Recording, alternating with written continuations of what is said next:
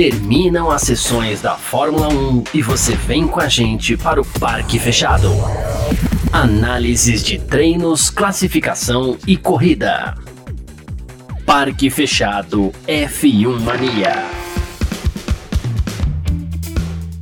É isso! Valeu demais pela sua presença, valeu você que tá junto com a gente por aqui. Tá no ar mais uma edição do nosso Parque Fechado. Aqui é para você que tá ligado junto com a gente, porque aqui na F1 Mania é assim que funciona. Termina as sessões da Fórmula 1, você vem com a gente pro Parque Fechado. Hoje é sabadão, dia 27 de agosto de 2022. Terminou agora há pouco a classificação para o Grande Prêmio da Bélgica. Tivemos Max Verstappen na frente, mas a pole position vai para as mãos do espanhol Carlos Sainz Júnior da Ferrari, que vai largar na frente amanhã. A gente vai explicar por quê, a gente vai contar tudo aquilo que aconteceu também. A gente vai aos poucos. Eu vou falar do resultado da classificação, mas aos poucos a gente vai montando o grid também, que não tá lá tão fácil assim da gente é, explicar porque são muitas punições nesse GP da Bélgica, tá bom? Estamos ao vivo aqui no YouTube da F1 Mania, na Twitch da F1 Mania, também no Facebook da F1 Mania, Grupo F1 Brasil no Facebook, F1 Mania Amigos do WhatsApp, também no Twitter da F1 Mania. É, e na Terra TV, estamos ao vivo na home do terra.com.br. Muito obrigado para você que está acompanhando a gente aí, tá bom? Quem está com a gente no YouTube, Facebook, na Twitch, pode participar também com a gente pelos comentários. A gente vai colocar tudo aqui na tela, responder pergunta, comentário, a gente bate um papo bem bacana, tá bom? Aproveita para deixar seu like aqui também, ajuda bastante a gente para vir mais pessoas, para a gente conversar com mais pessoas, conta para seus amigos, manda né, tudo, tudo mais, tá bom? Daqui a pouco a gente recebe aqui também o Vitor Berto e a Natália De Vivo também, a gente vai trocar ideia por aqui sobre essa classificação para o Grande Prêmio da Bélgica, tá? Já aproveitando para dar um abraço aqui em todo mundo que está ligado junto com a gente, já tem bastante gente, daqui a pouco a gente vai falar os nomes, pode ir mandando suas mensagens aí que a gente vai bater um papo bem legal, tá certo? Ó, resultado da classificação para o Grande Prêmio da Bélgica. Esse aqui não é o grid em si, tá bom? Então vamos lá. Max Verstappen foi o mais rápido, com 1,43,665. Ele fez o melhor tempo hoje. Daí o Carlos Sainz da Ferrari fez um 44,297. É ele que vai largar na pole, porque o Verstappen é um dos punidos para esse final de semana. Vai largar lado a lado ali com o Pérez, que foi o terceiro colocado, fez um 44,462. Leclerc foi o quarto colocado, também vai ser punido, um 44,553. Tivemos Esteban Ocon na quinta posição, uma boa quinta posição. A Alpine se colocando bem nesse grid para o Grande Prêmio da Bélgica, porque também teve Alonso na sexta posição. Ou seja, as duas Alpines vão fazer a segunda fila amanhã. Né? Sétimo lugar, Lewis Hamilton da Mercedes. Oitavo, George Russell também da Mercedes. Alexander Albon foi para o Q3, é o nono colocado. Lando Norris, o décimo. Décimo primeiro, Daniel Ricardo. Décimo segundo, Pierre Gasly. Décimo terceiro, Guan Yu Zhou. Décimo quarto Lance Stroll, 15 quinto Mick Schumacher, 16 sexto Sebastian Vettel, 17 sétimo Nicolas Latifi, 18 oitavo Magnussen, 19 nono Yuki Tsunoda. E o vigésimo foi o Valtteri Bottas aqui nesse, nessa classificação. Então a gente vai acertar direitinho as posições ainda, claro, a gente não vai deixar você sem saber do que está rolando e como vai ficar o grid para amanhã, tá bom? Ah, bom, é, vamos mais uma vez convidar você para participar com a gente, para mandar sua mensagem aqui, porque a gente quer mesmo, a gente gosta de trocar ideia. De Toledo, Uh, tá lembrando a gente aqui, ó. Tive a sensação que as Alpines atrapalharam a saída da última volta, pelo menos do Hamilton. É, o Alonso deu uma, uma, uma bloqueadinha de leve. Ele ficou todo mundo, mais uma vez, como tem sido comum aí na, na nas últimas temporadas, eu ia falar das últimas corridas, mas isso tem sido muito comum nas últimas temporadas. É, dependendo da pista, pistas que, que dão vácuo, aí os pilotos ficam brigando por um melhor posicionamento em pista ali, né? Então, enfim. É, mas isso não apaga o bom desempenho das Alpine, porque eu tenho até a impressão que, que eles seriam mais rápidos mesmo. Inclusive, não veio o desempenho da Mercedes. A gente vai falar bastante sobre isso também. Quem mais? Thiago Froy está aqui. Boa tarde, Garcia, amigos do Parque Fechado. Grande abraço, valeu, tamo junto. Uh, Thiago Barreto, Camelier, Ferrari conseguiu pole porque o Max foi punido. Foi, foi o, o, que eu falei aqui, né? Temos o resultado: Max Verstappen foi o primeiro na classificação, não larga na primeira posição. Quem larga na primeira posição amanhã é o Carlos Sainz Júnior da Ferrari, né? E de Toledo tá falando, ele tá falando aqui, ó, é, nem com lobby o carro da Mercedes consegue andar. Tem muita gente ó, puxando a orelha do pessoal da Mercedes ali. Leonardo Iorio, fala galera, feliz apesar de tudo pelo resultado da Ferrari, mas tem que ser falado sobre o álbum, como tem pilotado. Cara, é, é você tem toda a razão, viu, Léo? É, intimidade, né? Chama de Léo, né? Mas é, somos todos amigos aqui. É, o, como como o, o, o álbum tem pilotado mesmo, e mais uma vez, ele, nossa, foi bem demais, assim, colocando a Williams no Q3. A Williams a gente sabe que não tem aquele carro todo para apresentar também, né? Dado a comparação aqui com o próprio Nicolás Latifi. Ah, mas o Latifi não é bom piloto, não é bom piloto, mas é, quando você tem um carro bom, ele carrega um pouquinho, pelo menos, o segundo piloto ali. O Latifi foi muito mal mais uma vez, ficou lá atrás. E no fim das contas, o álbum conseguiu se colocar no Q3, foi nono colocado. É, ele vai largar pelo menos, vamos tentar a continha aqui, mas é entre ele, é, vamos ver quem tá entre os punidos aqui, porque eu vou te falar, é muita gente punida, né? O Ocon tá punido, então tá largando na frente dele, Leclerc Verstappen. Oh, o, o álbum vai largar na sexta posição amanhã. Eu falei que, inclusive, a gente vai ter segunda fila de Alpine, não vai, o terceiro vai ser o Alonso. E é, é, ruim ficar fazendo conta, né? mas, mas é assim que funciona. Então, o álbum ele vai largar amanhã na, na, na sexta posição, belíssima posição de largada é, para o Alexander Albon amanhã. Quem mais está aqui? Bruno César falando da última volta esquisita, ninguém melhorou tempo, verdade. E que o álbum merecia estar pelo menos na AlphaTauri. A impressão é que também, assim, o álbum teve a chance de subir para o topo na Red Bull. A gente tem que reconhecer que ele não fez por merecer, mas acontece, isso não diminui ele como piloto, né? Ele só ou sentiu pressão, ou estava num momento ruim. É difícil explicar, é mais ou menos a situação do Ricardo na McLaren. A gente sabe que é um pilotaço, mas não rende. E o álbum mais ou menos a mesma coisa. Não rendeu na Red Bull, esse é o fato. Né? Difícil você pensar em uma. Em, em, descer, em tirar um degrau do álbum, porque você já tem o Gasly lá e você ia é, pegar o AlphaTauri com dois pilotos que desceram da Red Bull, não faz sentido para o programa de desenvolvimento da Red Bull, assim como não faria sentido para a equipe subir o Gasly novamente, porque eles queriam alguém de fora, e foi o Pérez. Então, não tem espaço para o álbum na AlphaTauri, não tem espaço para o Gasly na Red Bull. É como o Bruno César está falando aqui, a Red Bull é trituradora de novatos. Vamos pensar nisso, porque é, eu tenho é, é uma visão um pouquinho diferente disso. Não que ele é trituradora de novatos. O ambiente da Red Bull ele não é muito favorável aos pilotos, mas também não sei se tem que ser. A gente pega o caso do próprio Carlos Sainz, que esteve na AlphaTauri por um tempo e soube dar a volta por cima, porque é bom piloto. A gente tem o caso do Ricardo, saiu da McLaren, da, saiu da Red Bull, estava bem na Red Bull, na, na Renault e por quê? Porque é bom piloto. Ele teve esse período de McLaren que não foi tão legal. Agora, Brandon Hartley, é, me ajudem a puxar mais nomes aí, que, que eu sei que tem o, o, o russo Kvyat, são caras que Aí o cara que não é bom mesmo, ele vai ser triturado pelo ambiente da, da AlphaTauri Red Bull, que não é amigável mesmo, não, é confortável para os pilotos, mas também não sei se tem que ser, né? O, a impressão que eu tenho, por exemplo, que o Carlos Sainz, ele, ele, ele, ele ganhou uma casca ali na AlphaTauri a ponto de depois Pô, ele teve na Renault, ele teve na McLaren, agora na Ferrari, ele foi subindo degraus, ele tem essa casca, né? Tá aí largando na pole position hoje do Grande Prêmio da Bélgica, começou mal a temporada também, né? É bom a gente ressaltar, mas é, eu, eu, vejo a, o ambiente Red Bull AlphaTauri ali como não muito amigável para os pilotos, mas não é triturador de novato, é triturador de piloto que não é tão bom assim para ser mais amigável também, para não, não, não pegar muito pesado com, com os coleguinhas que passaram por lá pela AlphaTauri e tal. Eu consegui lembrar só do Brandon Hartley e do Kvyat, mas teve outros nomes aí que foram é, enfraquecendo. O Vitor já fez sinal de positivo, então vamos lá.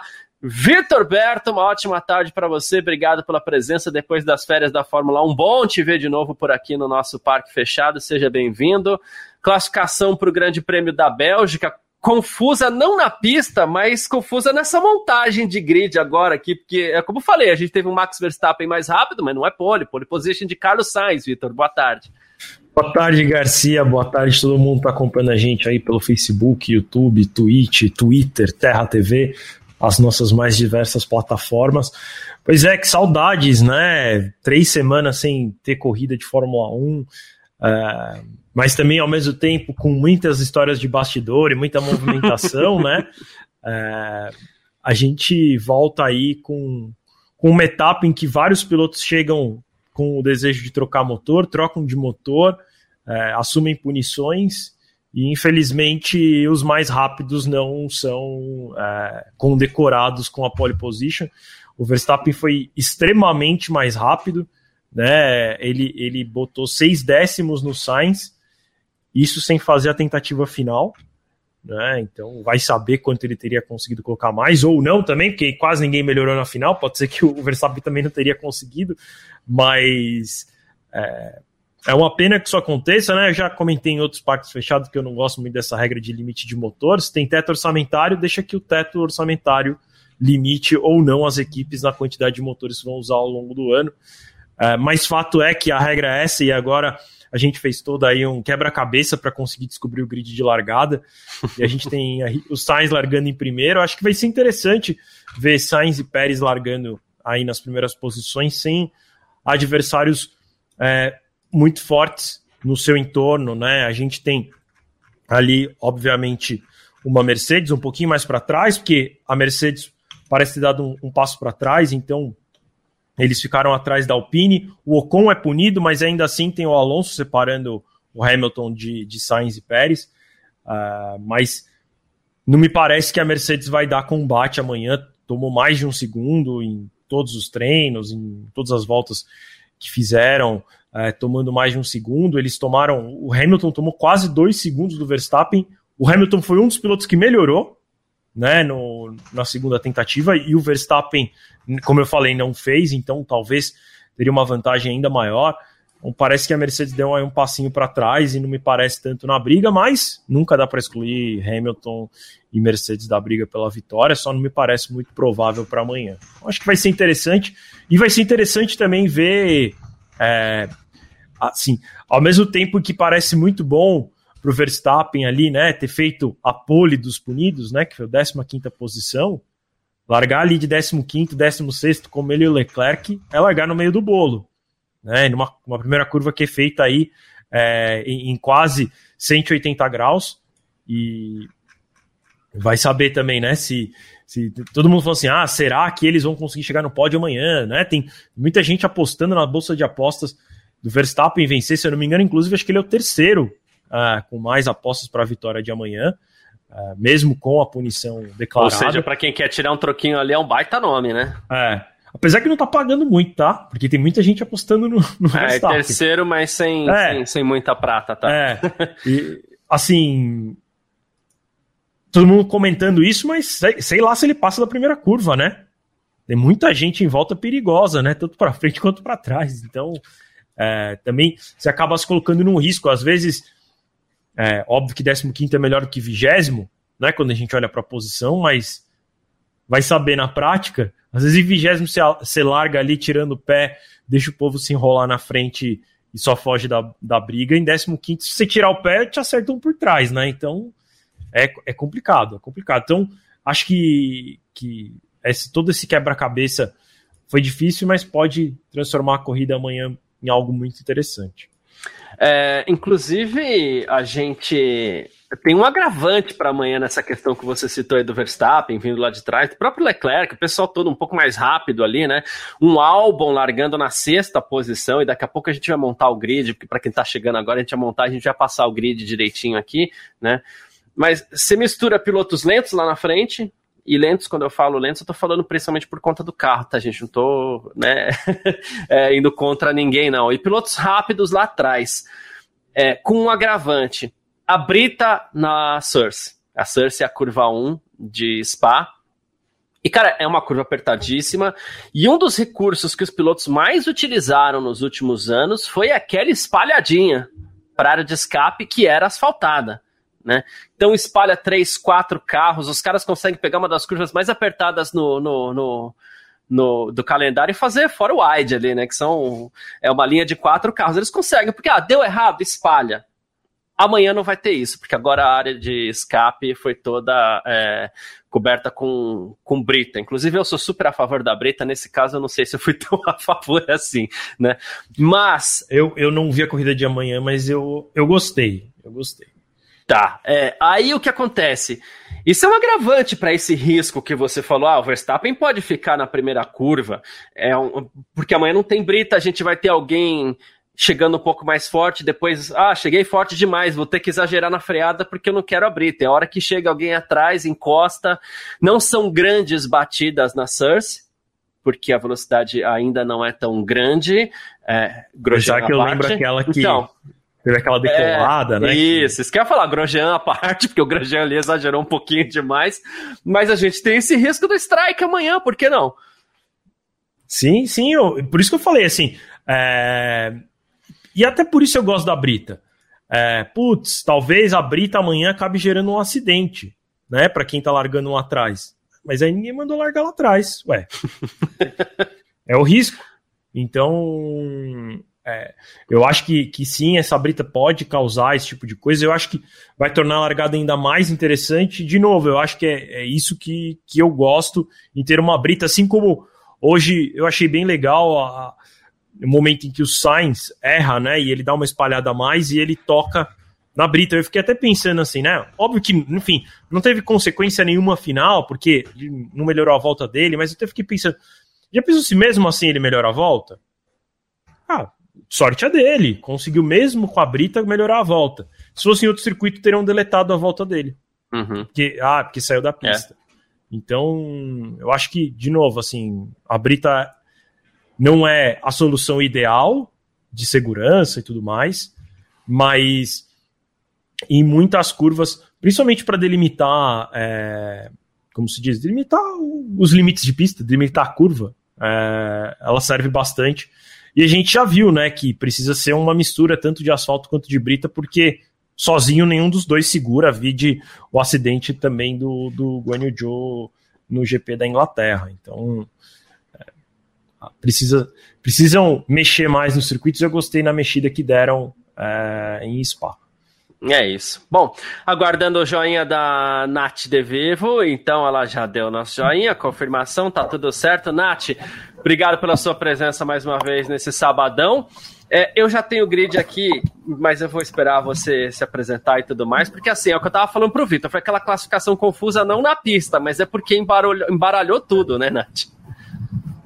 Boa tarde, Garcia. Boa tarde, Vi, todo mundo que está aqui com a gente. E sim, foi uma classificação bastante doida. Eu acho que a gente vê o quão doida foi essa tomada de tempos. Primeiro, porque a Mercedes sofreu para conseguir passar para o Q3, a Williams conseguiu passar de uma forma relativamente tranquila, então foi uma classificação bastante boa, deu uma bela misturada. E como tanto de punição é capaz ainda do Latifi ter conseguido a pole position. Então foi bastante divertido de assistir e acompanhar. Boa. Eu vou passar o grid aqui só pra gente é, se situar, tá? Porque, como eu falei, eu abri esse parque fechado passando o resultado da classificação, mas o resultado da classificação é uma coisa, grid é outro, tá? Então vamos lá. Primeira fila, primeiro Carlos Sainz, segundo Sérgio Pérez. Larga na terceira posição o Fernando Alonso. Até cometi um erro aqui que eu falei assim: nossa, a gente tem a segunda fila das Alpines, mas não, o Ocon também é um dos punidos, né? Então, terceiro Fernando Alonso, quarto Lewis Hamilton. Quinto, George Russell. Sexto, Alexander Albon. Não foi pole, mas pensando no padrão Williams ali foi quase isso, viu, Nath? Sétimo, Daniel Ricardo. Oitavo, Pierre Gasly. Nono, Lance Stroll. Décimo, Sebastian Vettel. Ó, entre os dez, hein, Nath? ah, décimo primeiro, Latifi. Ainda assim foi muito bem. Décimo segundo, Magnussen. Décimo terceiro, Tsunoda. Décimo quarto, Bottas. Eu tinha visto em algum lugar décimo quinto, mas foi décimo quarto, Bottas. Décimo quinto, Verstappen. Décimo sexto, Leclerc. Aí décimo sétimo, Ocon. Décimo oitavo, Norris. Décimo nono, Guanyu Zhou vigésimo Mick Schumacher. É prejuízo para alguns caras, assim, tipo o Ocon vai ter dificuldade para se recuperar, acho que o Norris vai ter dificuldade para se recuperar, mas eu tô com a impressão, Nath, que Verstappen e Leclerc meio que vão tirar de letra amanhã essa brincadeira aí, se passarem da curva 1. Sim, com certeza, eles vão estar no meio do bololô, né? Eu até vi a Carol Polita brincando no Twitter, falando que a classificação é de grid invertido para amanhã. Porque eu... é, então, mas eu acho que, que vai ser uma, pelo menos a largada, eu acho que vai ser boa, ali com o Sainz, o Pérez ali na frente. Assim, na largada eu acredito que o Verstappen o Verstappen vai conseguir ganhar umas boas posições. O Leclerc, não por ele, mas pela Ferrari. Eu acredito que a gente vai falar mais para frente do, da presepada que a, que a Ferrari fez para o Leclerc no Q3. Mas é, pelo Leclerc ele consegue avançar. Pela Ferrari eu já não sei. E lá na ponta eu não descartaria um Lewis Hamilton assumir a primeira colocação aí é, pouco depois da largada, nas primeiras voltas. Então eu acho que pelo menos assim, o início da corrida vai ser bastante movimentado. Boa, acredito nisso também. É, e quando a Nath fala isso, e quando eu puxo essa questão, é, Vitor, é, acho que até vai um pouco mais de facilidade para o Verstappen do que para o Leclerc, embora acredito que o Leclerc também deva chegar nas primeiras posições. Mas é porque assim, a impressão que a gente teve hoje é que o conjunto Red Bull Verstappen está sobrando, né? Sobrando e muito, né? Assim, não é por pouco, não, é por muito. tipo, ele botou quase dois segundos na Mercedes, ele botou seis décimos no Sainz. É, parece sobrar muito. Parece que vai ter menos dificuldade. Acho que tem um ponto super importante que a gente precisa destacar: a Red Bull é melhor de reta. Então, é, é na reta, na reta ali depois da, da o Ruge que eles vão que eles vão fazer a maioria, se não todas essas ultrapassagens que eles devem fazer amanhã. Então ele leva vantagem sim em relação ao Leclerc, fora que ele é mais agressivo. Então a vantagem está toda do lado dele. Ao mesmo tempo, é, o campeonato agora vai se encaminhando para o seu terço final, né? E aí, entrando nesse terço final, o Leclerc precisa definir se ele quer ser campeão ou não esse ano. E se ele quer ser campeão, ele também precisa jogar duro amanhã. Né? E eles largam lado a lado na mesma fila um em 15, outro em 16. Então, é, ele, ele, ele precisa começar a, se definir. Caso contrário, o campeonato vai ficando cada vez mais fácil para o Verstappen.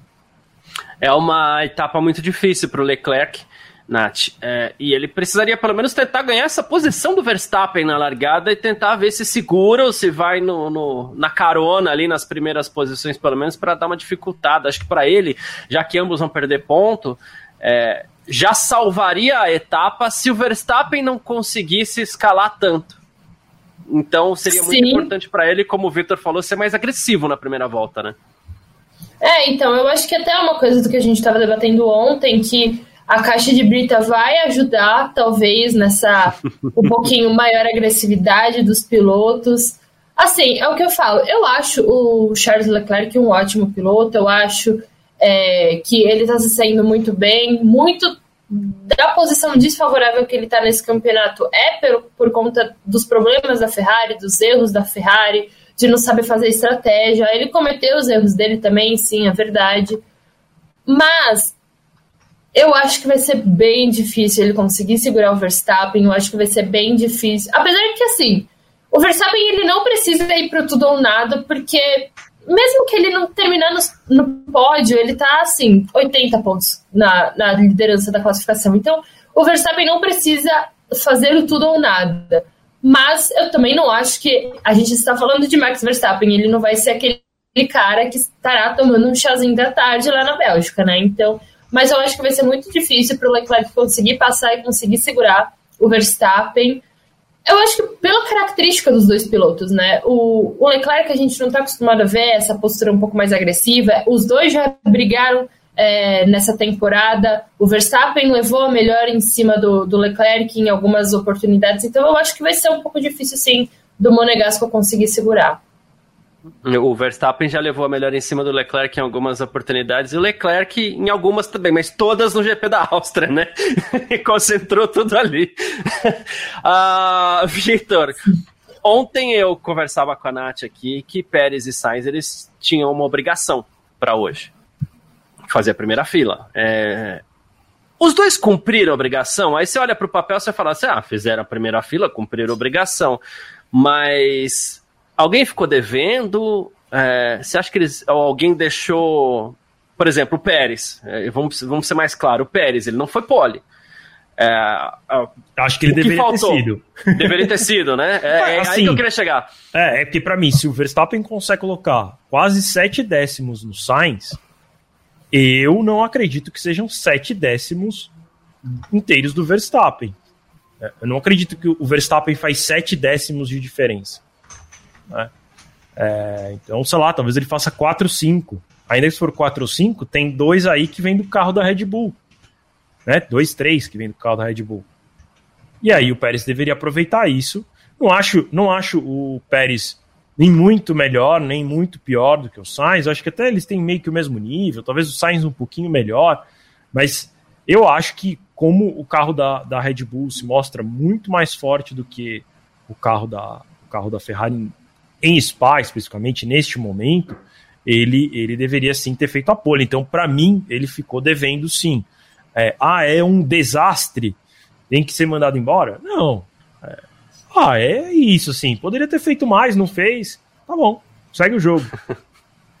eu, eu, eu, falo, eu puxo esse assunto, Nath, até quase como uma questão de justiça, porque a gente lembra quando a gente criticava o Sainz, né, no começo da temporada, a gente criticou bastante, ok, ele errou bastante, ele estava mal mesmo, mas eu lembro, por exemplo, no GP da Espanha, quando o Leclerc quebrou, e a Ferrari naquele momento parecia mesmo ter o melhor carro, e o que eu lembro de ter falado aqui, eu falei assim, olha, a partir do momento que o Leclerc quebrou, o Sainz tem obrigação de estar tá lá para brigar pela vitória, ele não estava.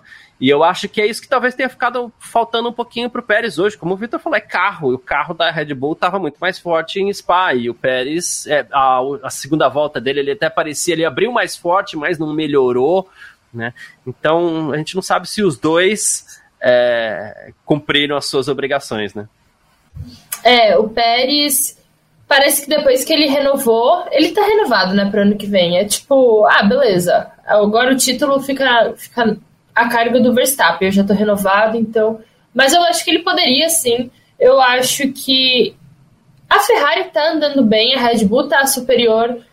Cara, é, é meio inexplicável por que, que o, o, Pérez não tá conseguindo entregar. Ele, ele foi muito bem, inclusive ele foi mais rápido do terceiro treino livre e tudo mais. Mas sim, ele deixou a desejar. Ele tinha. É, é aquele meme, ele tinha uma missão, ele tinha uma função, um papel hoje que era conseguir tirar essa pole position e, e ele não conseguiu. E, e, vamos combinar, né? Ele, sem as punições, ele conseguiu terceira colocação, né, do grid. Então, pô, num carro que era que é para ser o dominante, ele tinha que pelo menos estar conseguindo a segunda posição, né? É, então, assim, tá, tá complicado. Não acho que é nada desesperador, não, igual o Vi falou, não acho que ai, a Red Bull fez errado em contratar o, o, o Pérez, ai, porque renovou e não devia. Não, eu acho que ele ainda é a melhor opção para esse segundo carro da, da Red Bull, mas nesse final de semana ele deixou a desejar.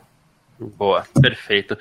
Ah, outra surpresa para esse Grande Prêmio da Bélgica, pelo menos nesse sábado, a gente não sabe como é que vai ser amanhã, é, Vitor, mas a Mercedes. Ok, é, tá lá o Hamilton largando na segunda fila por conta das punições. Só que a gente tava com uma suspeita muito grande aqui que as, a, a mexida no regulamento ali, mexida nas especificações, ou pelo menos na fiscalização do, do, do assoalho dos carros, né, da flexibilidade do, dos assoalhos, fosse beneficiar as, as Mercedes. E não foi isso que aconteceu, a Mercedes voltou pior, parece, né? É, assim, a minha primeira sensação é que a Mercedes realmente voltou pior.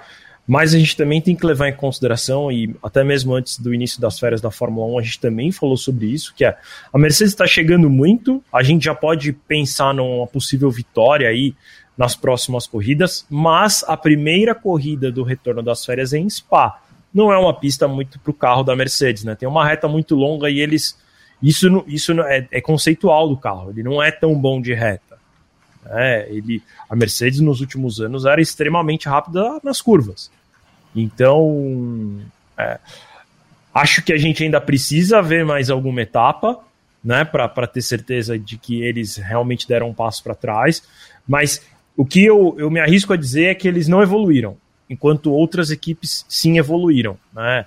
E, e aí é, vamos ver o que acontece é, em relação a isso nas próximas etapas, mas é, respondendo também uma parte da sua pergunta, que era a questão de beneficiar a Mercedes em detrimento de outras equipes, na verdade, é, não é porque não necessariamente não quer dizer que a Mercedes ficaria mais rápida, né? O que se imaginava é que as outras equipes ficassem mais isso. lentas, Boa. Né, pela mudança do regulamento.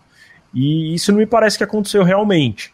Então, é, me parece que a Mercedes, pelo menos para a Bélgica, parece dado uma estagnada e uma pista que não é tão boa para eles, e as outras equipes continuam andando tão rápidas, ou talvez até um pouquinho mais rápidas do que elas eram antes das férias. Portanto, eles continuam atrás é, do, que, do, que, do que as outras equipes. Eu acho que talvez a maior, a maior surpresa seja eles terem ficado atrás da Alpine, e em alguns momentos eles também ficaram atrás de, de AlphaTauri, uh, né, momentos assim, momentos literalmente, né, em algum momento do, do treino Norris eles ficavam também, né? atrás né? da tabela, ficaram atrás do Norris, né, da, chegaram a ficar atrás das duas McLarens, inclusive, em algum momento, é, mas, sim, prefiro esperar a próxima etapa. Inclusive, o, o, GP da Holanda não é um circuito de tipo que tem é, retas longas, assim como é a de Spa, então talvez a gente consiga é, enxergar um pouco melhor o que, o que se esperar da Mercedes, se realmente eles deram um passo para trás, que é possível também, né? É, às vezes mudaram o regulamento, achou que ia ser pior para as outras, foi pior para eles, né?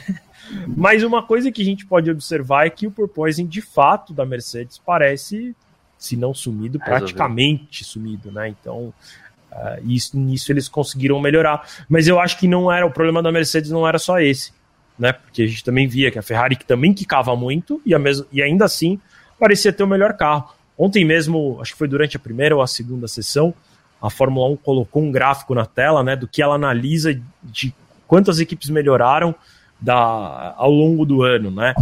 E, e até posicionam elas num ranking. E para a Fórmula 1, segundo os dados que eles coletam, né? Que inclusive a Amazon, que faz todo o trabalho de análise, de, usando inteligência artificial e tudo mais, o carro mais rápido, segundo a Fórmula 1, é a Ferrari. Né? E a Ferrari que quicou muito o ano inteiro, em alguns momentos até tanto quanto ou mais do que, do que a Mercedes e ela era rápida, a Mercedes não. Então me parece que o problema da Mercedes não era só esse. Resolveram por poison, mas não continuam tão rápidos. É isso, e, e, até entrando na explicação disso, é, como você falou, o Efraim Oliveira está dizendo que ah, pensamento mais errado, não fazia sentido pensar que só uma iria melhorar e as outras piorarem. O próprio Vitor já corrigiu, é que assim, é, Esperava-se que as outras iam dar uma piorada e a Mercedes ia ficar onde está. Mas se todo mundo piora e você continua onde está, você tem uma certa vantagem por conta disso. Porque qual que é o Parece X da questão? Parece que melhora, né? Porque a diferença entre é, elas é. Porque qual que é o X da questão? A X da questão era combater o porpoising. E aparentemente, já no Grande Prêmio da Hungria, já no Grande Prêmio da Áustria, a Mercedes tinha resolvido, já no Grande Prêmio da França, antes foi antes da Hungria, né? A Mercedes já tinha resolvido essa questão do porpoising. 100% não, mas o carro, no que diz respeito à vibração, é outro do início da temporada. Então, se ela já tinha se encontrado e estava andando bem, as outras, para poder encontrar a solução, talvez perdessem algum rendimento também, o que seria uma vantagem para a Mercedes, mas não que ela melhoraria. Garcia, e até para até complementar o seu comentário, é, não era nem só. Sim, tinha uma, a questão do regulamento e a história das outras piorarem, não era só por uma questão de resolver por poison. A FIA mudou uma diretriz ou colocou uma diretriz no regulamento que limitava, teoricamente, os pontos de fixação do, do, do assoalho e também limitava a flexibilidade do assoalho. E o que se acreditava é que a Mercedes já tinha arrumado o seu porpoising já dentro das novas regras da FIA que ainda nem tinham sido implementadas e divulgadas ainda. Uhum. Então foi uhum. daí que surgiu também toda a fofoca, falando que era uma pressão da Mercedes para mexer no regulamento, para ver se ela chegava e tudo mais, e que Ferrari e Red Bull estariam fora dessa nova diretriz da FIA e na hora que colocassem dentro da diretriz, eles iam ficar mais lentos. Eu não vi isso acontecer. É isso. Agora, o que a gente veio aqui no Grande Prêmio da Bélgica, a, a cadê aqui? Deixa eu achar o Bruno César, Nath. É, quando for falar do álbum e tudo mais. A Williams ainda pula muito. Pode ser punida por isso. De novo, tudo isso tinha por base combater o porpoising. A Williams era um carro que nem pulava tanto. Né? E de repente aparece com, quase com o carro da Williams, do, da, da Mercedes do começo do ano. Né? É estranho, né? É estranho, mas assim, pode ser punida? Talvez pode, porque a, a Fórmula 1 agora colocou novas regras, vai começar a analisar já o quantos carros estão pulando e eles não vão mais poder pular tanto. Eles, é, a Fórmula 1 está aí analisando os dados a partir do GP da, da Bélgica para ver, para tentar resolver de uma vez por todas, até por, por segurança e pela saúde dos pilotos, porque imagina você ficar uma hora e meia lá com seu cérebro batendo, né, por causa do carro. Então, assim, é, a Fórmula 1 já, já resolveu para esse ano, que é acabar com esses negócios do porpoising, mas a Williams parece que é sempre o oposto, né? Ela sempre nada contra a maré, e agora que estão resolvendo o porpoising, ela achou um porpoising, mas achou velocidade também. Então, não faz muito sentido isso. Que bom para ela que ela achou essa velocidade. Até o Latifi, óbvio, né? Ele vai largar em 11 por conta das milhões de punições. Mas assim, o Latifi vai largar em 11. O álbum vai largar em sexto. Então, se ela achou esse porpoising, vai saber, né? O que, o que, que ela mudou que também tá aí ajudando a equipe a andar melhor. É, e o pessoal tá caindo aqui. É, tem muita gente falando isso. Até o Luiz Silva falou assim: ah, a cartada da diretiva da Mercedes saiu pela culatra, e é por aí que o pessoal tá indo. Foi, mesmo. foi exatamente a minha explicação é. em relação a, a, a, teoricamente todas as outras equipes piorariam, né? Porque tinha essa é. história dessa tal dessa cartada. Isso. Ah, já tinha ficado estranho quando a Mercedes apareceu com aquela haste lateral fixando o assoalho na carroceria e logo depois isso apareceu como uma possível solução para o porpoising. Né? A gente fica contente, claro, que alguém tenha descoberto a solução para o porpoising, porque além de feio, é perigoso, é desgastante para os pilotos, mas agora a gente precisa avaliar questões aí como a, a, a da própria Williams.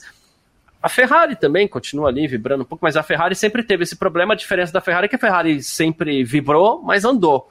Né? A Mercedes vibrava e não andava, e a Mercedes encontrou as duas coisas meio que ao mesmo tempo aí. Né?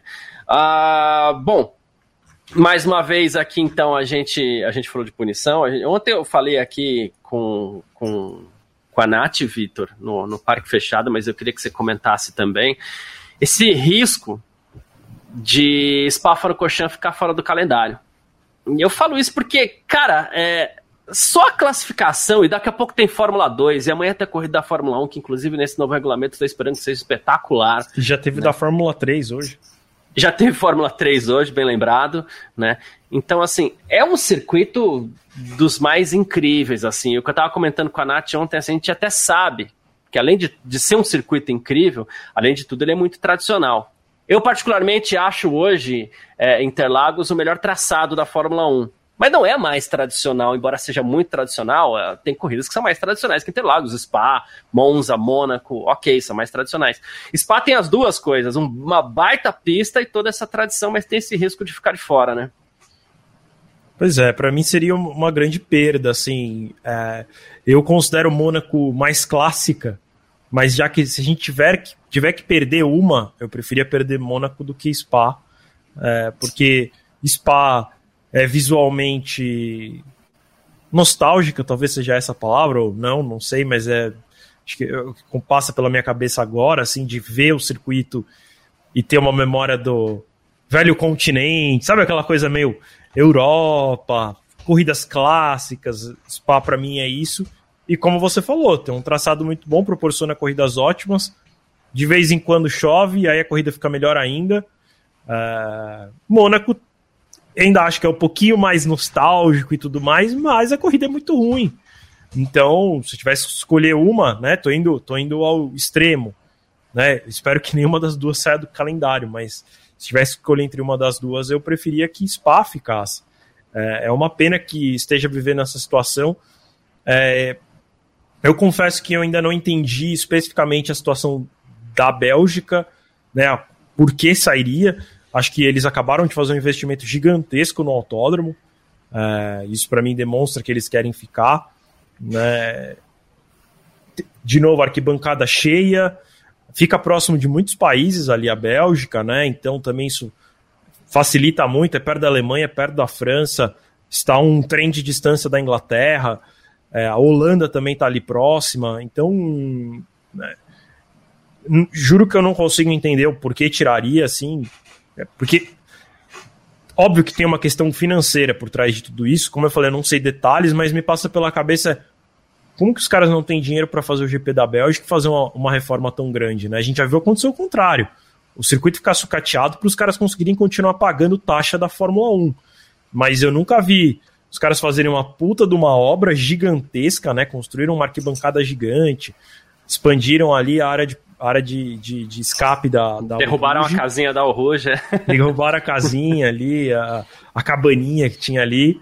E aí não, e aí não tem dinheiro para para ficar na Fórmula 1. Então, para que, que fizeram a reforma? Sabe umas coisas assim? Óbvio, Spa não recebe só a Fórmula 1, tem corridas que lá quase todo final de semana, tem corridas também muito clássicas de 24 horas de Spa e tudo mais. Vai voltar a receber moto.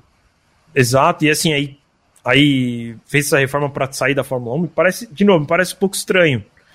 É, espero que espero que isso se resolva. O que parece é que eles vão permanecer pelo menos ano que vem, porque parece que houve um atraso nas questões lá na África do Sul, porque a África do Sul tomaria aí a posição deles no calendário. É, mas me parece ter um, ter um prazo de validade, o que é uma pena de novo. Não sei o que a gente pode fazer, gostaria muito de poder fazer alguma coisa que não fosse que não, não envolvesse a minha conta bancária, é, para que a corrida não saísse. Assim, é, de novo, seria uma perda muito grande a Fórmula 1 sair de lá e e aí a Fórmula 1 vai ficando sem circuitos clássicos, né? Ainda tem Interlagos, como você falou, eu concordo também, acho que é um, Interlagos é um pouquinho menos clássico do que do que Spa, Monza e Mônaco, mas aí ficaria com Monza só, né? Desses circuitos tão tradicionais. Né? Várias corridas é, no Oriente Silverstone, Médio. Né? É, e Silverstone, mas que Silverstone para mim, é, eu vou, vou, ser bem sincero, eu não gosto do circuito de hoje, ah, eu tá, até hoje não consegui entender. Não, okay. Não consigo entender. Sabe, a gente sempre, eu, eu você, Garcia, a gente sempre comenta que é, acho que é a Arábia Saudita que a gente não consegue entender. Viu a corrida lá e teve várias voltas, você vê a corrida e não consegue entender qual é a próxima curva, né? Não, é difícil decorar o circuito. Arábia, Miami e Silverstone. É, Silverstone também tem essa dificuldade. É. Assim, depois da reforma que eles fizeram, para mim toda a curva parece a mesma, sei lá, não gostei. Assim, óbvio, a, a localidade, o circuito, o nome do circuito é clássico, mas o traçado também deixou de ser, porque ele depois ele é, tem, um, tem uma mudança relativamente recente do traçado, né? Acho que não deve ter nem 10 anos que teve essa alteração. Uh, e, e, eu ainda não gostei com, do que fizeram. Acho que também as corridas lá também não costumam ser muito boas.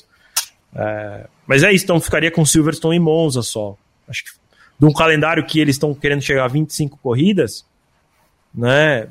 Só ter duas clássicas, e aí Interlagos talvez sendo essa terceira corrida clássica, é, é 10% até menos. Tipo, é, a gente está tá caminhando para um caminho para um, um, lugar também ruim, né?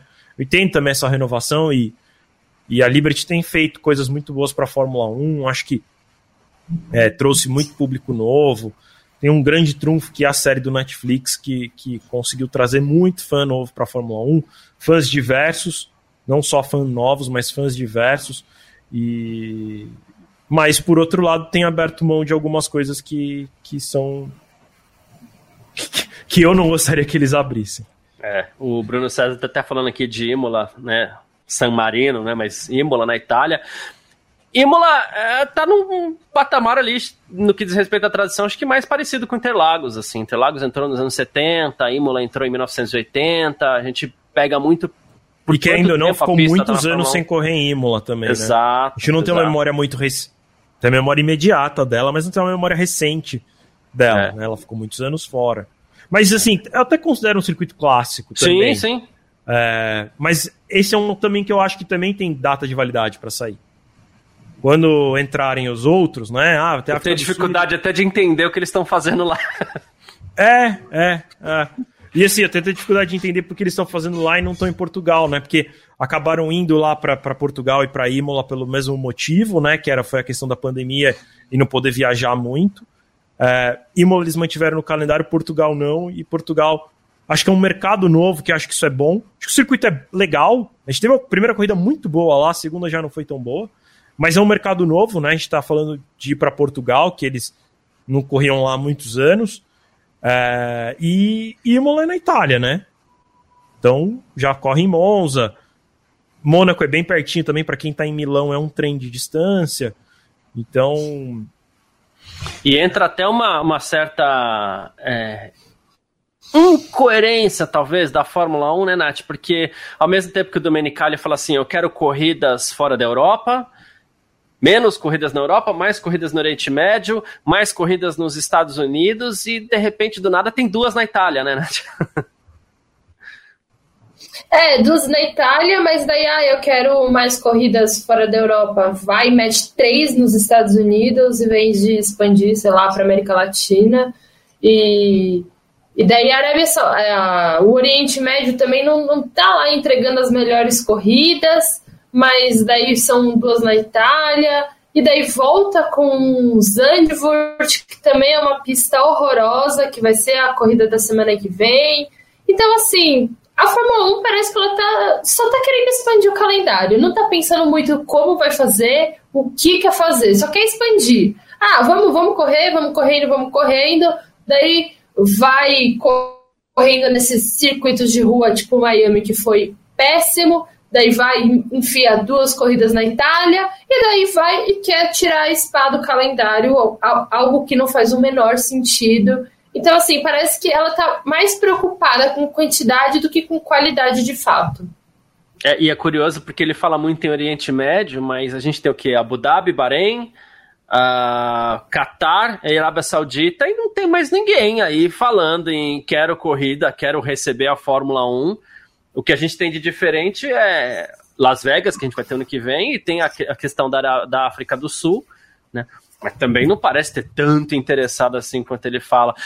O, parece que o Domenicali e a Liberty eles pegaram meio que aquela manha que o Bernie Eccleston já tinha mesmo de ameaçar tirar a corrida para ver se pega um troco a mais. Né, para ver se consegue uma barganha melhor no contrato ali. Talvez seja o caso de, de Spa. E se e me parece caso... que tá fazendo a mesma coisa com, com equipes e barra montadoras, né?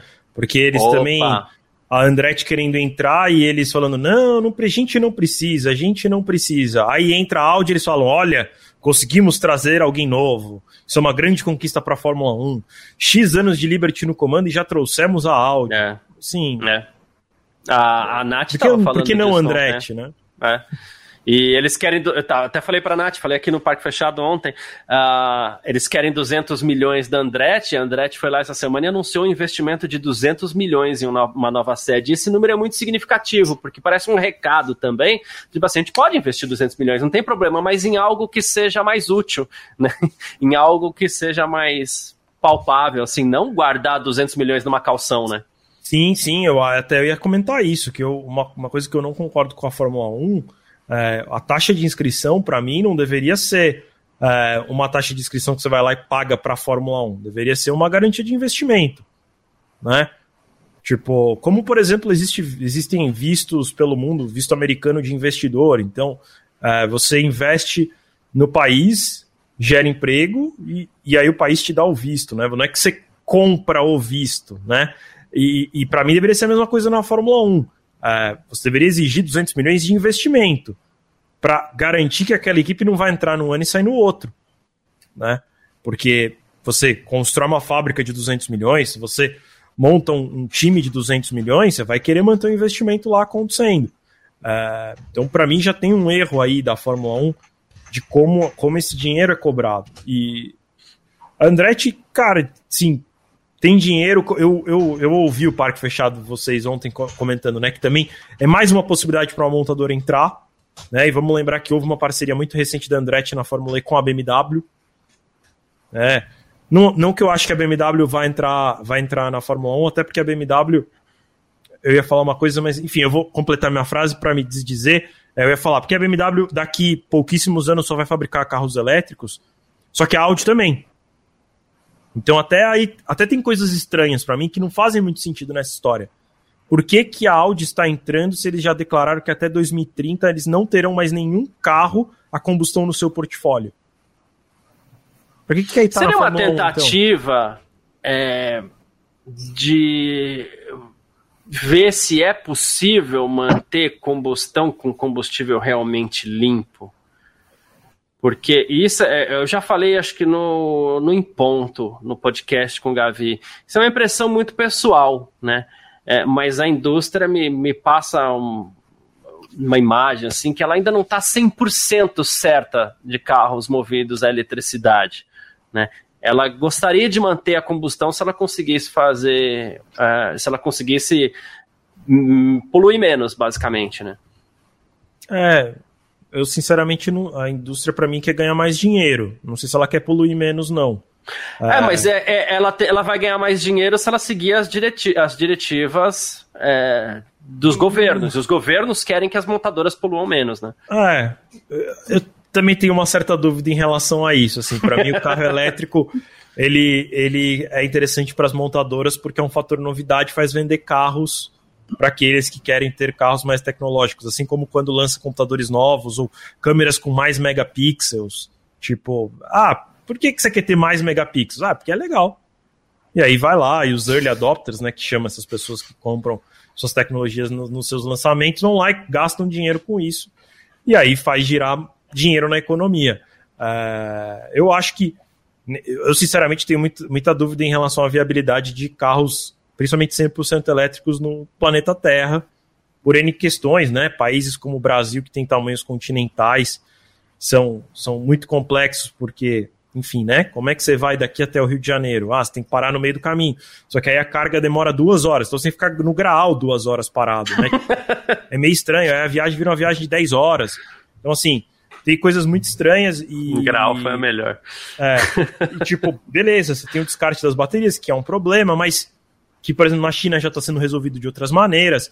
Eles estão transformando as baterias de. Uh, tem, tem duas opções que eles estão trabalhando na China, né? Isso é uma bateria que você, na verdade, troca. Então, ah, você vai lá no seu carro, pega a bateria, assim, tipo, tira do seu carro, deixa no posto, vamos assim dizer, né? O eletroposto que eles chamam, e pega uma bateria já carregada e enfia no seu carro. Então, você nunca vai ficar com a bateria velha, e elas tendem a durar mais assim. É, e uma outra possibilidade que eles estão usando é eles estão usando as baterias utilizadas para ser bateria de outras coisas. Então, bateria, por exemplo, para geradores, que você não precisa ter uma bateria tão confiável e, e 100% de disponibilidade o tempo inteiro como num carro elétrico. É, e tem uma outra questão que é tipo, qual é o custo para gerar essa energia elétrica qual, e qual é o nível de poluição para gerar essa energia elétrica. Muitos países, principalmente na Europa, usam carvão ainda para gerar energia elétrica que é a coisa que mais polui.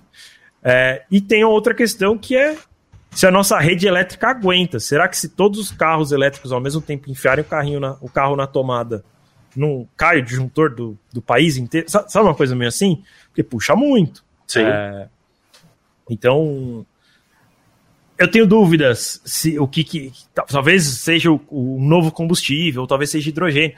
A, a indústria automotiva está mais interessada em inovações do que necessariamente resolver um problema climático, é, ecológico e tudo mais. Então, é, para mim, a história da Audi na Fórmula 1, né? A gente tá, começou a falar por conta disso. É, é. Ainda assim me parece estranho, porque eles há pouco tempo falaram que em 2030 só vai ter carro elétrico no portfólio. Eles estão indo para uma categoria, eles vão, vamos lembrar, eles vão entrar em 2026, né? Eles vão entrar faltando quatro anos para teoricamente ser 100% pra elétrico. eles próprios, é. Pra que, que vão entrar na Fórmula 1? Eles vão sair em quatro anos? Não, e fora, e fora que não faz muito tempo que eles saíram da Fórmula E. Então, tipo, não faz o menor sentido.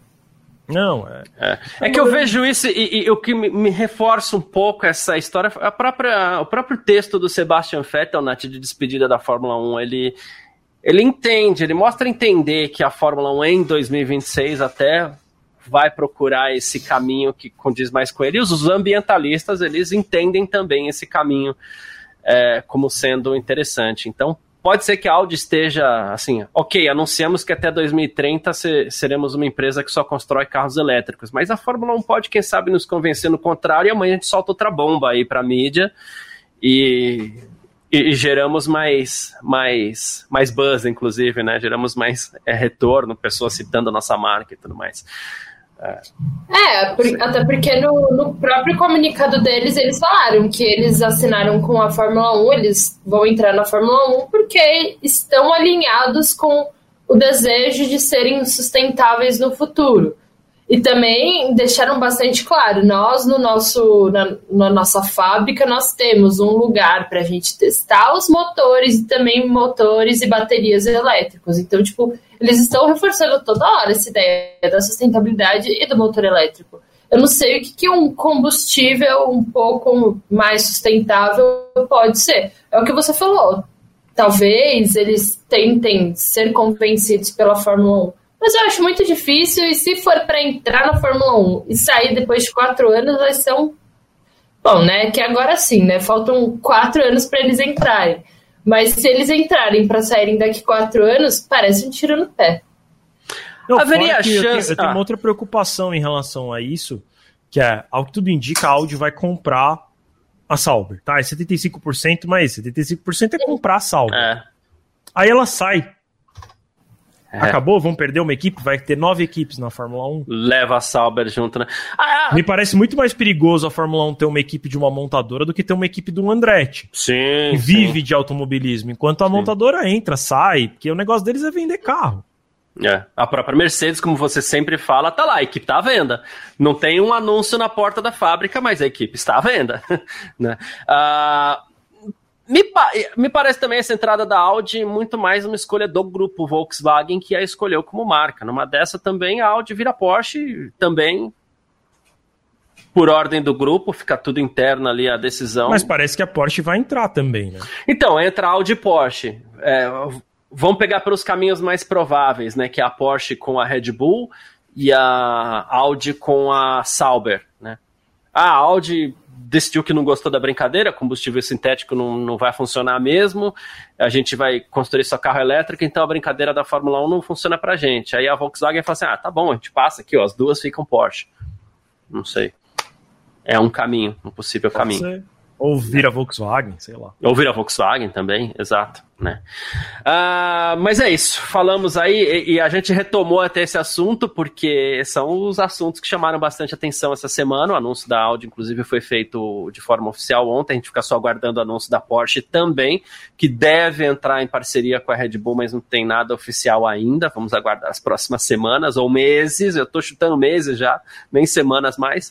Uh, mas a gente volta aqui para o Grande Prêmio da Bélgica e eu quero saber de você, Vitor, de você, Nath, de você que está assistindo a gente aí, que você pode colocar no chat, comentar que a gente vai colocar tudo aqui embaixo.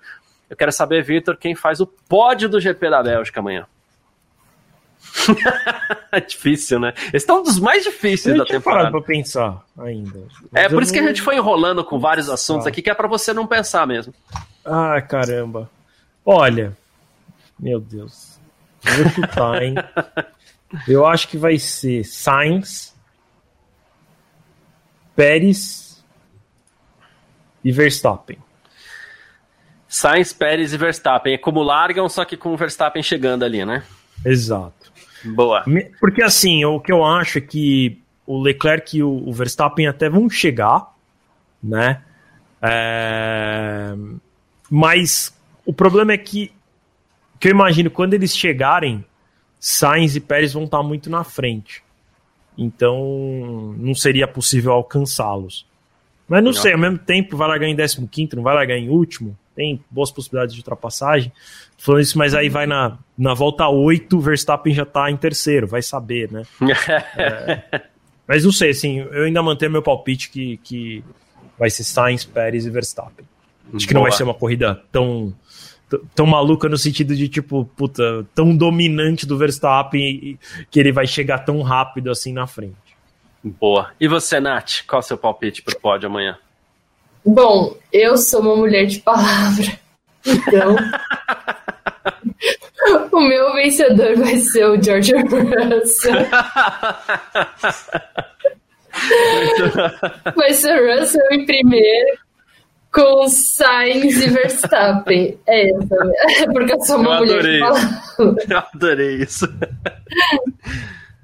Muito Vai bom. Que então, chove, né, Nath? É, então. então sabe, é, é, que é Russell? Russell, é, Sainz e Verstappen. Tá bom. Muito bom. Olha, depois de muito pensar em muitos cálculos aqui, é, eu sei que é um pouquinho ousado. Ó, tem mais um com você aqui, ó, Nath Russell, Albon Henrique. Bom, se bem que oh, não dá pra saber se é um Esse palpite aí é um meteoro assim. no, é, no... É, Spa, eu acho que ele tá tirando da minha cara. Enfim, mas eu vou de Verstappen, Pérez e Hamilton. Pronto. Pra e o Leclerc? Só, só fiquei curioso, onde está o Leclerc? Ah, Leclerc, Leclerc, Ferrari, Binotto, pneu, pneu macio novo, velho, não sei. Eles vão colocar um pneu médio e três, e três macios é, amanhã stop, então, né? Porque então. não é possível. Em algum momento hoje, quando deu, deu aquela conversa no rádio, eu tava, não estava conseguindo prestar atenção ao máximo, porque eu estava fazendo o tempo real do F1 Mania, é, eu, eu tinha achado que isso tinha acontecido. Quando ele perguntou que pneus são esses, eu falei, mano, eles colocaram tipo um pneu de cada tipo, o que, que aconteceu?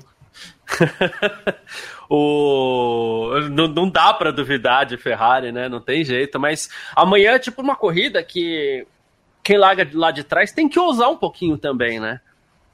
E aí é problema para Ferrari, não tô esperando muito, não. Assim, até acho que eles, como você falou, eles vão chegar, mas sustentar uma chegada é mais complicado, porque aí você tem que usar na estratégia. Que pneu que eles vão largar? Vão largar com pneu duro para para se manter mais tempo na pista durante o primeiro stint, ou vão pegar um pneu médio, macio, para tentar é, segurar junto com o pessoal? É aí que eles vão errar. É, é, Mas o Elias Bruno... tem um palpite bom aqui, ó, que, é, que vai dar safety é, car. É, e aí as é. coisas realmente podem acabar ficando meio malucas. E aí o Russell da Nath pode acabar vencendo. É isso, ainda mais eu, agora com esse monte de vocês falam aí, eu vou pesquisar quanto de dinheiro a Nath poderia ganhar. Tá, boa. É... boa. Inclusive com esse monte de brita na pista, uh, tá, tá mais fácil a gente ter um safety car aí, porque carro que fica travado tá difícil né? Então, safety car para tirar. É, cara não, que vai querer. E... Vai lá, Nath. Não, que na, no, no treino hoje meteram uma bandeira vermelha por nada. Por um uh, do, do Leclerc. E ai, vamos meter. Então, tipo, é muito, muito fácil ter chance de bandeira de safety car amanhã. É, o piloto dá um sustinho na torcida, o diretor de prova toma um susto junto, né? E aperta o botão. Ó, oh, eu olhei aqui. Para cada real apostado, se o Russell vencer amanhã, eles estão voltando quase 17 reais. Uou! A ah, Nath, vale 10 ali, hein? Ô, já pensou? Olha, quanto tá pagando o Verstappen, Vitor? No, no, no sistema que você aqui. tá? É 2,77. Ele, é o, ele é o favorito. Ah, ele passou a ser o favorito já. Ele Olha aí. Passou a ser o favorito. Tá. Verstappen, Sainz, Pérez, todos relativamente próximos, mas não. Ó, Max 2,77, Sainz 3,2. Então tá, eles estão próximos. O Pérez está com 3,96. E aí vem o resto. Hamilton com 11,88. Leclerc 11,88. As pessoas estão achando que tem mais chance do Hamilton vencer do que o Leclerc. E vamos lembrar que o Verstappen larga só uma posição na frente do Leclerc, né? Então, assim, tá pagando quase 12 para o Leclerc, 2,70 para o Verstappen. E aí, Russell com 16, Alonso com 40 reais, e aí depois vem Lando Norris com 150 reais. Alonso tá pagando 40? Alonso tá pagando 40 reais. Olha que nessa brincadeira de safety car aí também não seria o pior dos, dos palpites, hein? Sim. Alonso aí, de repente. É. Pensou? Deixa eu fazer as contas aqui, 10, né? ah, aqui, o, o Bruno Sérgio mandou superchat pra gente. Tamo junto, meu irmão. Ali. É mais ou menos Valeu, isso. A gente falou Bruno. tanto de Brita e é mais ou menos como o Murici Ramalho falava, né? Brita pune, meu filho. É, é, isso mesmo, é isso mesmo. E amanhã vai ter Brita punindo, hein? E o pessoal da Fórmula 2 ele foi bem comportado na, na largada, mas amanhã pode a Brita punir mais uma vez aí. É, não sei não. Né? Os carros da Fórmula 1 são maiores e tudo mais. Chegam com mais é, punch ali na primeira curva, não sei. Enfim. Uh, Nath De Vivo, obrigado pela sua participação aqui no nosso Parque Fechado desse sábado e deixa seu, seu comentário final pra gente aí. É, obrigada mais uma vez pela participação aqui do Parque Fechado. Eu tô otimista que amanhã a gente vai ter uma boa corrida e como eu acho que o Bruno comentou aqui no chat, eu acredito que vai me dar muito conteúdo para a primeira curva dessa semana. Então, eu tô bem, bem otimista. Eu acho que pelo menos a largada com o Sainz, o Pérez e o Alonso ali na frente já vai ser aí uma boa diversão. Boa, perfeito. Vitor, e os seus comentários finais também para esse parque fechado? Eu estou extremamente ansioso para a corrida de amanhã. Como a Nath falou, acho que vai ser uma corrida boa. É, eu acho que vai ter uma confusãozinha ali na primeira curva, não sei com quem, mas estou sentindo. É, cara, assim, eu gosto do GP da Bélgica, acho que mesmo se for ruim, vai ser boa, sim, boa em comparação com outras que a gente assiste. É, e, Tô, tô ansioso, tô ansioso para amanhã, 10 da manhã, né? A largada do GP da Bélgica. Você pode acompanhar no f1mania.net o tempo real. Além disso, todas as notícias, declarações, galeria de fotos, nossos vídeos, podcasts, tudo por lá. É, convido também todo mundo a baixar o nosso app. A gente lançou essa semana Boa. nosso app oficial, então procura aí por F1 Mania na loja na Google Play Store e na App Store da Apple procura aí por F1 Mania no seu iPhone ou no seu Android, é, para você ficar mais pertinho da gente receber notificações quando novas notícias importantes saírem. Tá isso é é mais isso. legal. Isso é mais legal. É. Ricardo fora da McLaren, pá, vem a notificação no seu celular ali, né? E, e não é que vai ficar vendo notificação toda hora, não, é super controlado, mas quando tem bomba, você vai ser o primeiro a saber para já mandar nos seus grupos lá pro seu Às amigo, vezes, às vezes vem muita porque tem dia que tem muita bomba né? É, é, é. Mas... Mas... por exemplo, a do Ricardo veio antes, bem antes do aplicativo da Fórmula 1, por exemplo. Sim, né? sim. Então, vale muito a pena aí o aplicativo da F1 Mania. Baixem lá. Além de tudo, tá bonito pra caramba. uh, mas é isso. Vitor, Nath, muito obrigado pela participação de vocês aqui no Parque Fechado. Obrigado a cada um que ficou aqui com a gente até o final, participando, trocando ideia junto aqui e tudo mais. É, é muito importante para a gente. A gente volta amanhã por volta do meio-dia, caso não atrase o Grande Prêmio da Bélgica com mais uma edição do nosso Parque Fechado, tá certo? Um ótimo sábado para você, tamo sempre junto e tchau.